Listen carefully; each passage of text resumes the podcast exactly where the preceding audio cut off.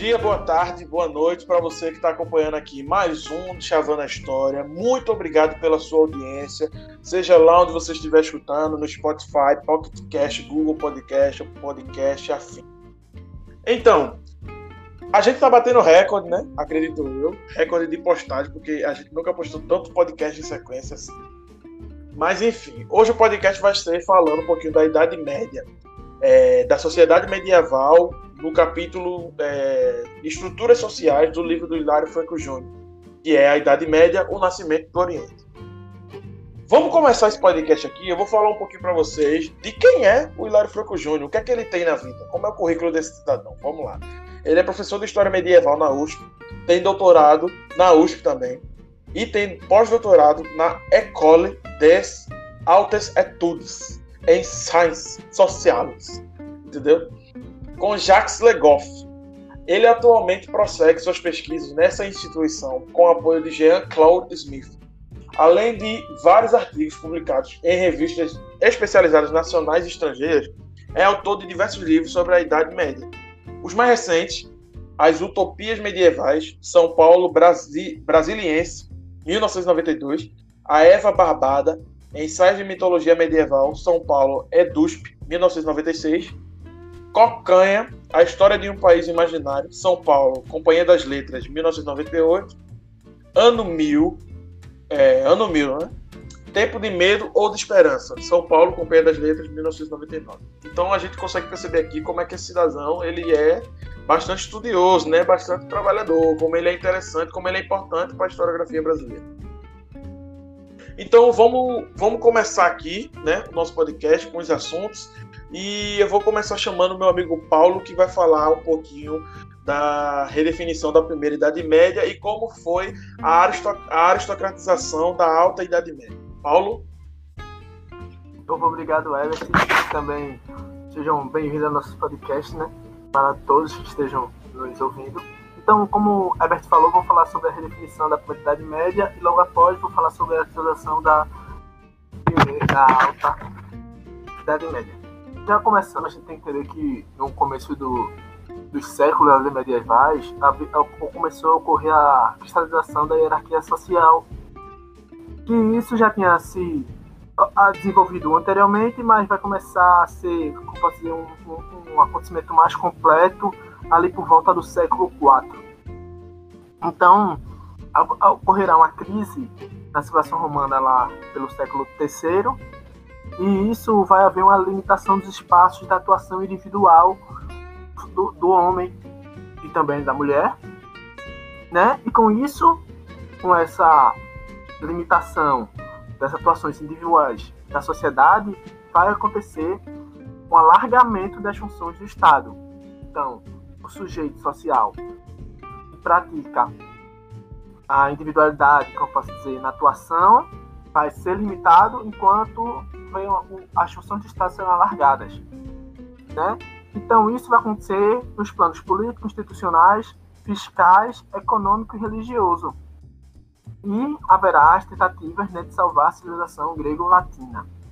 Então, acreditou que um dos caminhos para salvar né, isso seria um, um rearranjo das, das camadas sociais e sua estabilidade então a Câmara Dirigente julgava que era preciso restabelecer a ordem, inaugurar um, um, uma ideia de restauração, vamos dizer assim. Então, mas como é que essas, essas tentativas reformistas causaram um distanciamento social entre as várias camadas. Então a gente, a gente viu, eu já falei que vai haver o, a limitação da atuação individual e alargamento da, do Estado das funções do Estado e também vai acontecer o alargamento da, das várias camadas. Então, vai acontecer a absorção da elite tradicional. A elite tradicional vai absorver a aristocracia burocrática através da cultura e do estilo de vida. Então, essa aristocratização lá no século IV vai ser cinco vezes mais rica do que do século I e também o rendimento anual de um senador chega a ser 600 vezes maior do que um comerciante comum e 24 mil vezes do que um camponês. Então a gente vê bem esse alargamento essa, das camadas sociais. Então, com isso, as camadas médias, rurais e urbanas vão ser encolhidas, então vai ser subida para baixo, já que vai ter o alargamento das funções do Estado, é, as questões do, da camada média rural e urbana vai ser encolhida, vai ser esmagada, vamos dizer assim. Então, vou começar falando sobre as camadas médias na, no âmbito urbano e no âmbito rural. Vou começar pelo âmbito rural. Então, as camadas médias rurais vão ter um, um, laço de dependência, vamos dizer, que se criava entre um camponês livre e um grande proprietário, vamos dizer. Então, muitos pequenos proprietários que não tinham condições de pagar ou entregar ou pagar ou sustentar a sua terra, eles entregavam a terra a um importante, influente personagem, né? Então ele, esse, esse, esse personagem colocava ele sob sua proteção. Filho agora seria esse personagem e com isso esse personagem pegaria a terra e protegia o indivíduo. Então a prática daquele camponês fazendo isso, ele basicamente perdia sua liberdade, né? Porque ele perdia o vínculo da terra que era propriamente dele, porque a terra não será mais dele, vai ser da personagem, entendem? Então, o latifundiário vai tirar aquele homem, vamos dizer, do chão do Estado, assim, da órbita do Estado. E, e essa tirada do latifundiário será através do pagamento de impostos, proteções jurídicas e também da convocação militar, e com isso e outras coisas que não dá para se aprofundar, vai acontecer o um enfraquecimento desse indivíduo. Já na camada urbana, ela se via sendo esmagada por outros fatores diferentes da, das rurais. Isso seria a, o resultado da contradição, né, do, por causa do processo da ruralização da sociedade romana. Então, a contradição básica vai ser porque vai ser escravista na mão de obra imperialista, entende?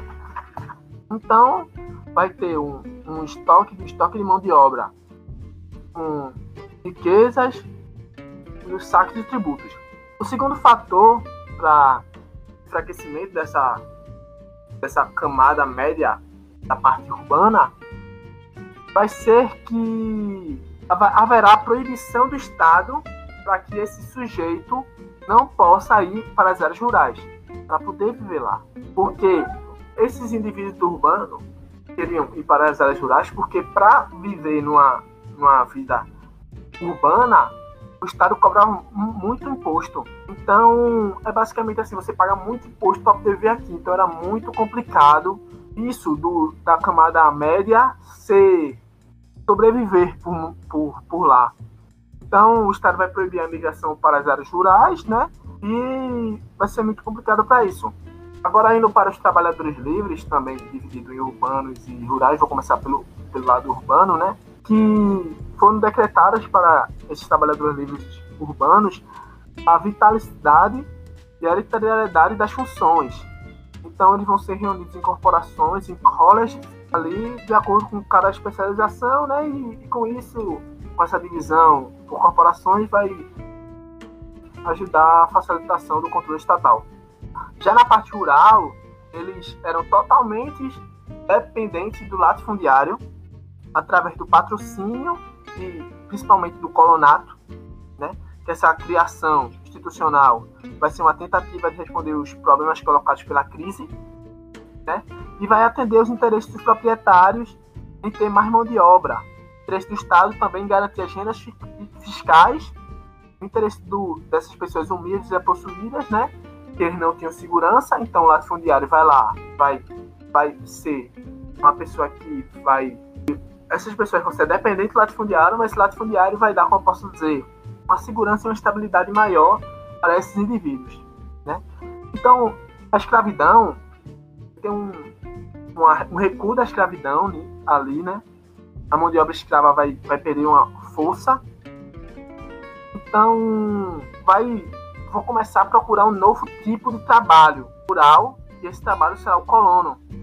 Então, as pessoas que eram marginalizadas na cidade, aqueles camponeses livres que não tinham terra. Então eles receberiam um pequeno lote do latifundiário, né?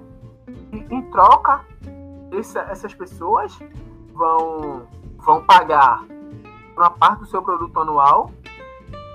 Então, vai ser representado do alimento e proteção dessas pessoas. Essas pessoas vão ter agora alimento proteção dessa área que teve agora. Vai ser uma área que todo, toda a renda anual vai ser dada ao latifundiário e o latifundiário vai dar proteção a esses indivíduos. Né? Então, o colono vai começar, surge ali como um, um trabalhador livre, como posso dizer, vai ser que está abaixo do trabalhador livre e vai estar um pouco acima da condição do escravo. Vamos dizer assim. Vamos dizer que ele era praticamente era um homem livre, em aspas, mas ele era um escravo da terra, porque ele ganhou a terra, mas somente que Plutão não vai ser dado ao latifundiário, então era um homem livre, vamos dizer assim. Já na parte da penetração dos germanos, então essa, essa parte da sociedade romana não vai causar tanto, tanta, posso dizer, tanto impacto na questão social, porque a sociedade romana ela era totalmente hierarquizada e também tinha uma aristocracia que se dava ao valor das terras, do espaço do tamanho das terras, e tinha uma camada dos homens livres guerreiros, também o processo escravista. Então, mais sombra que vai ter um pouco, vamos dizer, uma diferença um pouco das, dos indivíduos romanos que os germânicos, é mais na parte cultural, né, que alguns germanos e em algumas cidades eles separavam algumas cidades da, da, da Itália, dava para ver a separação entre romanos e germânicos através das vestimentas e através de onde eles moravam, vamos dizer assim. Agora, indo para a parte da aristocratização da Alta Idade Média, eu vou falar um pouco mais da questão do Império Carolíngio, que na parte anterior eram bem semelhantes do Império Romano, e agora eu vou um pouco mais na frente falar sobre o Império Carolíngio a partir de agora. O, o historiador Richard Sortner, ele, ele fala uma frase que dá para entender muito bem a minha fala agora sobre a parte da aristocratização da Alta Idade Média. Para o pensamento medieval, o conceito de simples liberdade não tinha atrativos, era praticamente insignificante e, consequentemente, era difícil de imaginar um homem livre que não fosse membro de algum grupo privilegiado e também, eu vou dizer aqui, que não tem terra. Se não tiver terra, tem que ter terra para poder ser um, um, um, grande, uma pessoa que tivesse um, um grande poder aquisitivo naquela época. Então a terra era quase a única forma de riqueza, vamos dizer assim. Então não existia uma cidade, uma camada urbana, comerciante, artesanal que exercesse aquilo para ser especificamente ter renda daquilo, que era muito difícil, né? Tinha uma pequena parcela da sociedade que faria que, fazia isso. Então a sociedade estava totalmente polarizada entre os proprietários fundiários e os camponeses possuídos. Né? Então vamos falar um pouco. Então isso mostra um pouco da, um pouco da falácia da falsa dicotomia, né? Nessa sociedade medieval, porque era basicamente dividido em dois lados. Você está aqui você está lá. Né? Então, então ali, as questões do proprietários fundiários, havia um pequeno, havia pequenos e médios grupos de proprietários, camponeses livres, que trabalhavam na terra, que ajudavam, as famílias, ajudavam suas famílias, e tinha alguns escravos, né? Então, como todo homem livre naquela época, eles deviam ter o juramento de fidelidade ao soberano, o serviço militar e judicial, né? E também só muda que essas questões eram muito pesadas para os recursos que eles tinham, vamos dizer assim. Também havia uma pressão do, do vizinho, que era mais poderoso do que ele. Então eles sempre entravam sobre o patrocínio, que eu já disse um pouco atrás. Então eles perdiam basicamente uma condição jurídica, né, de homens livres. Então, a camada dos proprietários fundiários teria a identificar como potentes, né? Aqueles que não tinham imensa extensão de terras privilégios concedidos pelo soberano. Já a, a, aristocracia, a, a aristocracia laica descendia da romana, da germânica ou também de ambas ali do Império Carolíngio. Então, então havia as famílias possuíam grandes latifúndios, né? Eles, recebi, eles prestavam serviço ao rei na guerra, na administração. Então, cada nobre recebia uma contribuição, que seria uma extensão de terra que se chamava benefício. Então era comum os condes terem 4 mil hectares de terra. Era isso é super comum naquela época. Então, por volta do, então, por volta do século VIII, Carlos Manuel ele buscava recursos para combater a invasão muçulmana, né? Então ele confiscou, isso é uma parte muito importante, as terras da igreja e entregava aos guerreiros que necessitavam ali para a guerra. Então aconteceu uma questão muito perigosa ali, né? E vai se dar também a questão do benefício da vassalanagem. A primeira era a concessão de posse e não da propriedade. Você tinha posse daquilo, mas a propriedade não era sua. Então, a terra era usada para remunerar os determinados serviços. O segundo era designará no século VI a dependência servil de uma pessoa a outra. No século VII vai ter a relação dos homens livres inferiores. E no século VIII terá a ligação social entre os elementos da aristocracia. Né? Então, no outro extremo da sociedade carolina estavam os trabalhadores, né? que eram variedades de matrizes jurídico-econômicas, vamos dizer assim. Então, isso vai provocar um pouco de controvérsias historiográficas ao longo do tempo. Então, os assalariados constituíam um pequeno grupo de homens sem terra, mas também por diferentes circunstâncias, sem de dependência, eles se deslocavam constantemente, né?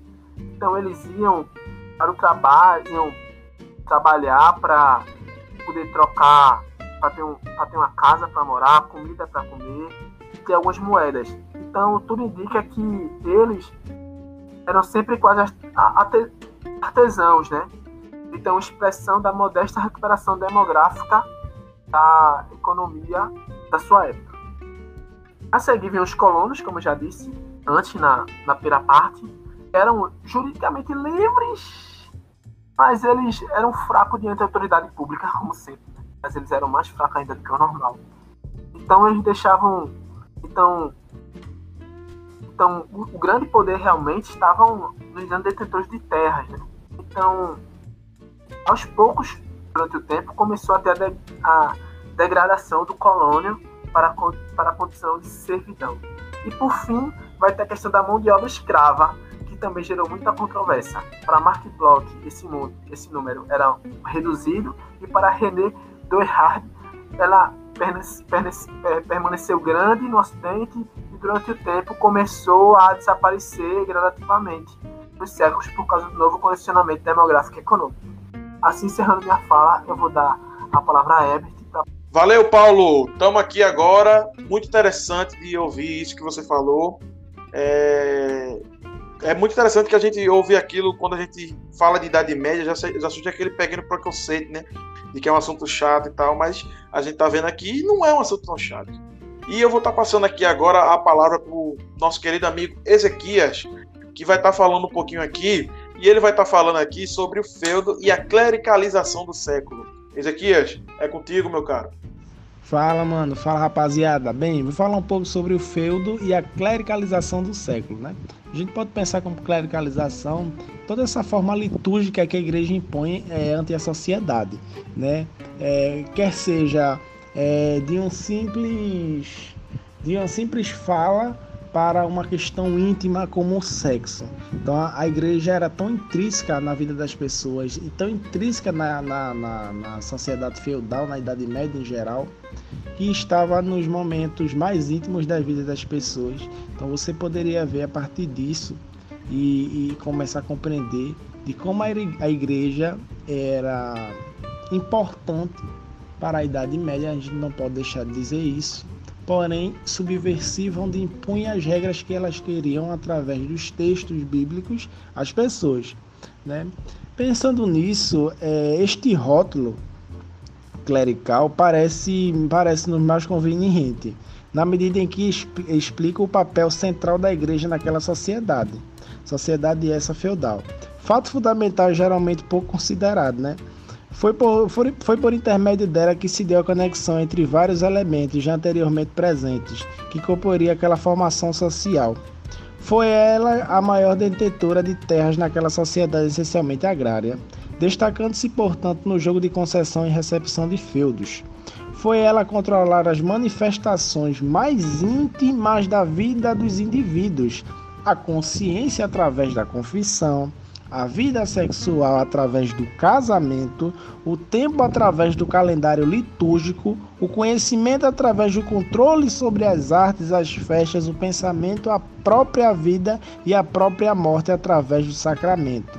Só se nascia verdadeiramente com o batismo, só se tinha o descanso eterno no solo sagrado do cemitério. Então veja, é, veja a interpretação, veja a visão da Igreja Católica para aquela sociedade feudal. Então, assim, foi ela a legitimadora das relações horizontais sacralizando o contrato feudo-vassálico e das relações verticais justificando a independência servil. A dependência servil. Aliás, como produtora de ideologia, traçava a imagem que a sociedade deveria ter de si mesma. Né? É, para tanto, várias foram as elaborações, a mais famosa delas a do bispo Aldalberon, realizada provavelmente entre 1000, 1000 1025, 1026 ou 27 por aí, servindo-se de um material antigo, que é os textos bíblicos, autoridades é, eclesiásticas, crônicas e etc. Né? Ele chegou à seguinte formulação com base nisso: o domínio da fé é uno, mas é um triplo estatuto da ordem. Ou seja, veja só, o domínio da fé é uno, mas é um triplo estatuto na ordem. O que significa isso? A lei humana impõe duas condições. Vamos lá. O nobre e o servo não são submetidos ao mesmo regime. Os guerreiros são protetores das igrejas. Eles defendem os poderosos e os fracos protegem todo mundo, inclusive a si próprios. Os servos, por sua vez, têm outra condição. Esta raça de infelizes é, segundo é, a visão da igreja, não tem nada sem sofrimento. Fornecer a todos é, alimentos, vestimentos, eis a função do servo. Ou seja, o servo está ali para servir, como o próprio nome já diz, não é isso? A casa de Deus, que parece una, é portanto tripla. Uns rezam, outros combatem e outros trabalham. Todos os três formam um conjunto e não se separam. A obra de uns permite o trabalho dos outros. 2 e cada qual, por sua vez, presta apoio aos outros. Então, você vê essa tripartição dentro da igreja de trabalhos, de tarefas, né? que era que formava essa conjuntura social para ajudar, para fazer valer os textos escritos na Bíblia. Entendeu? Essa questão de servir tanto para a sociedade quanto para a igreja, entendeu? E eles é, colocavam o servo nessa condição por numa escala de, de é, numa escala hierárquica abaixo dessa escala, entendeu? Embaixo mesmo. O servo está ali para servir, o servo está ali para proteger terceiros e se proteger, entendeu?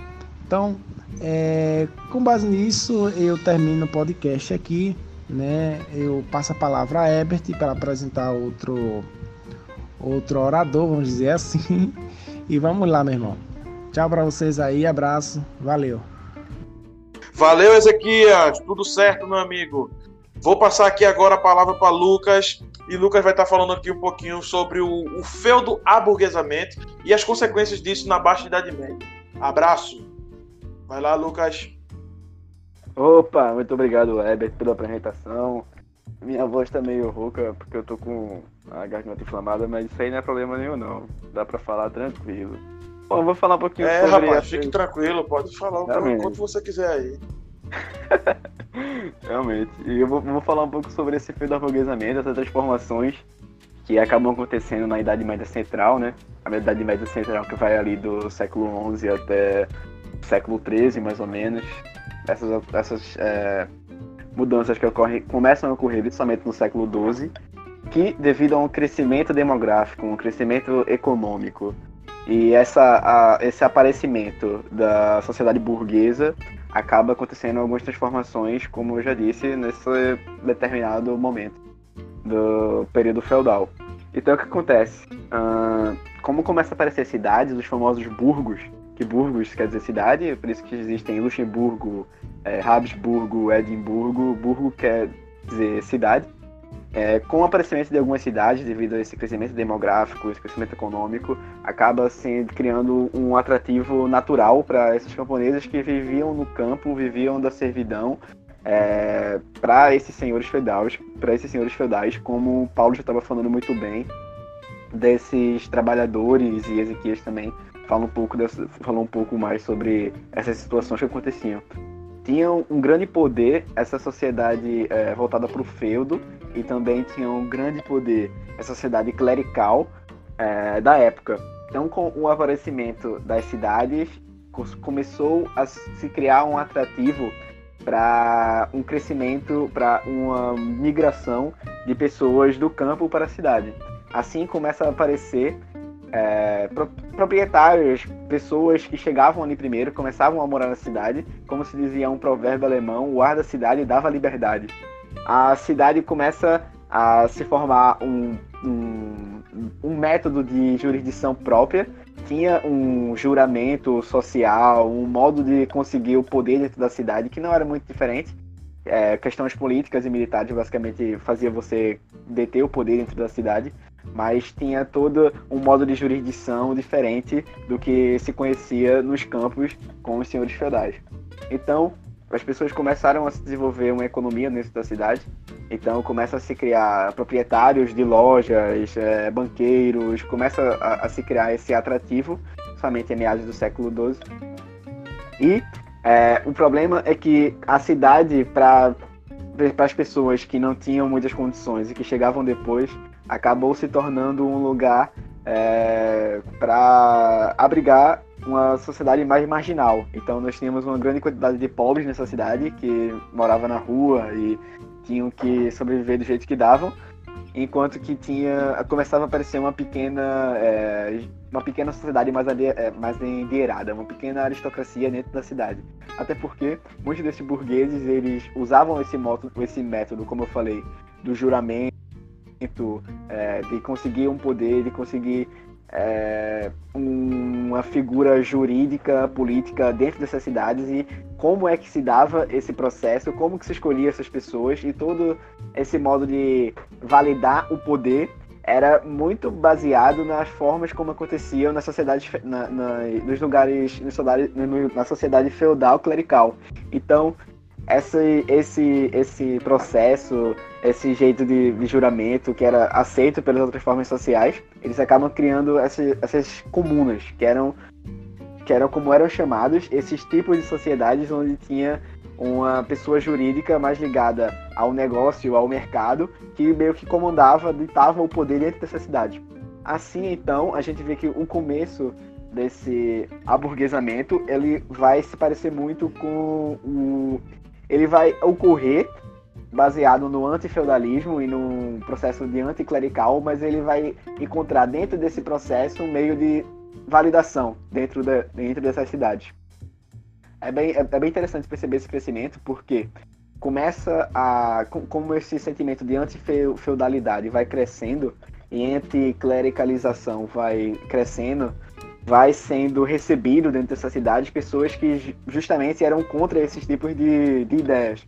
Então nós vemos gente que era contra a clericalização. Então hereges vão começar a ver na cidade ou coisas assim um lugar para poder uh, o modo mais como protesto e todas essas coisas. Então a cidade vai acabar sendo um, um local para eles poderem desenvolver suas atividades contra uma figura política estatal que detentia grande parte do mercado.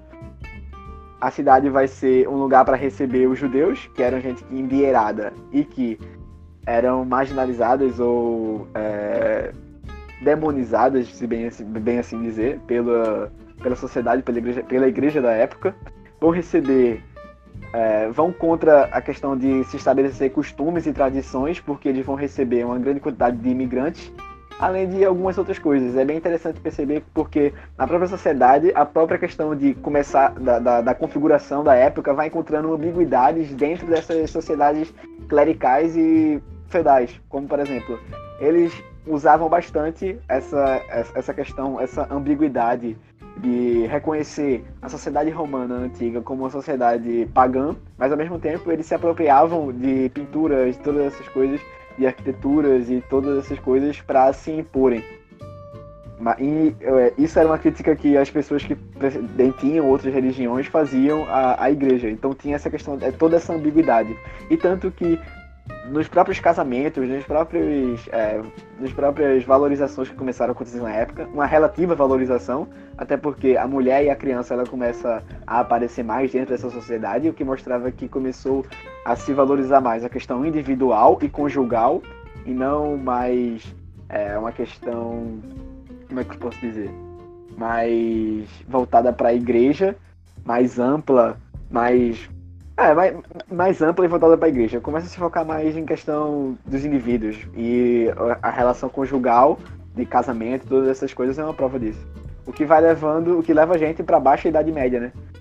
Que tem essa, essas, essa instabilidade ali entre o século XIV e o século XVI.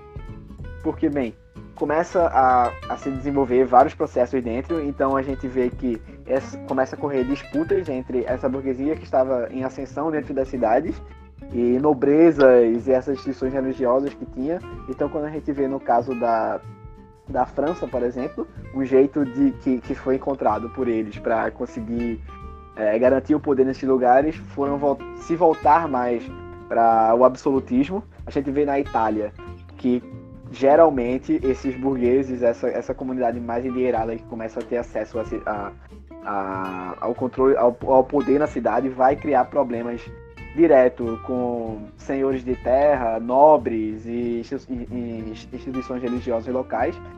Na região ibérica acaba acontecendo uma coisa parecida, é sempre voltada, quando não é uma é outra coisa, vai acontecendo é, esses problemas esporádicos e vai percebendo que tem-se uma necessidade de para abastecer essas cidades, esses burgueses que estavam em seção, eles tinham que criar alianças. E essas alianças, basicamente, acaba acontecendo um enobrezamento desses burgueses. Então, o casamento vai aparecer como uma opção de eles conseguirem ter acesso a regiões circunvizinhas que eram donas de terra. Então, eles começam a se casar com nobres, então vai acontecendo um enobrecimento burguês, ao mesmo tempo que, que é o caso do que acontece na França, ao mesmo tempo que esses nobres, para conseguir acesso a mercados, dinheiro e todas essas coisas, vão ocorrer, vão acabar entrando no processo de aburguesamento, porque esses nobres, por, meio do casamento, vai acabar se casando com famílias burguesas. É o caso da Itália, como no caso do Médici e todas essas coisas. Acaba se acontecendo na Baixa Idade Média várias instabilidades. Nós vemos casos de uh, revoltas, basicamente falando, mas não são basicamente revoltas camponesas de homens livres e entre outros casos, às vezes, às vezes é algo nobre que não tem, que tipo quer ter mais acesso a, a poder, se bem dizer assim, mas é nunca uma revolta, bem dizer, contra o sistema, contra a estrutura, é sempre contra uma conjuntura que estava sendo operada naquele, naquele momento. Então a gente vai vendo como se vai construindo essa, essa ideia mais burguesa que vai ser tão mais é, utilizada na modernidade, na idade moderna. E é basicamente isso. É, é basicamente isso esse processo, como ocorre esse processo. Valeu, Lucas. Tamo junto, meu amigo. Como disse Ezequias aí, meu querido orador. Somos todos oradores, segundo ele. Bom, estamos encerrando aqui mais um de Chavando a História. É... Se eu não me engano, é o sétimo. É o sétimo de Chavando a História. É... Acompanhe os outros, os anteriores. Segue. A gente fez uma pequena minissérie recentemente. Escuta ela, é muito interessante.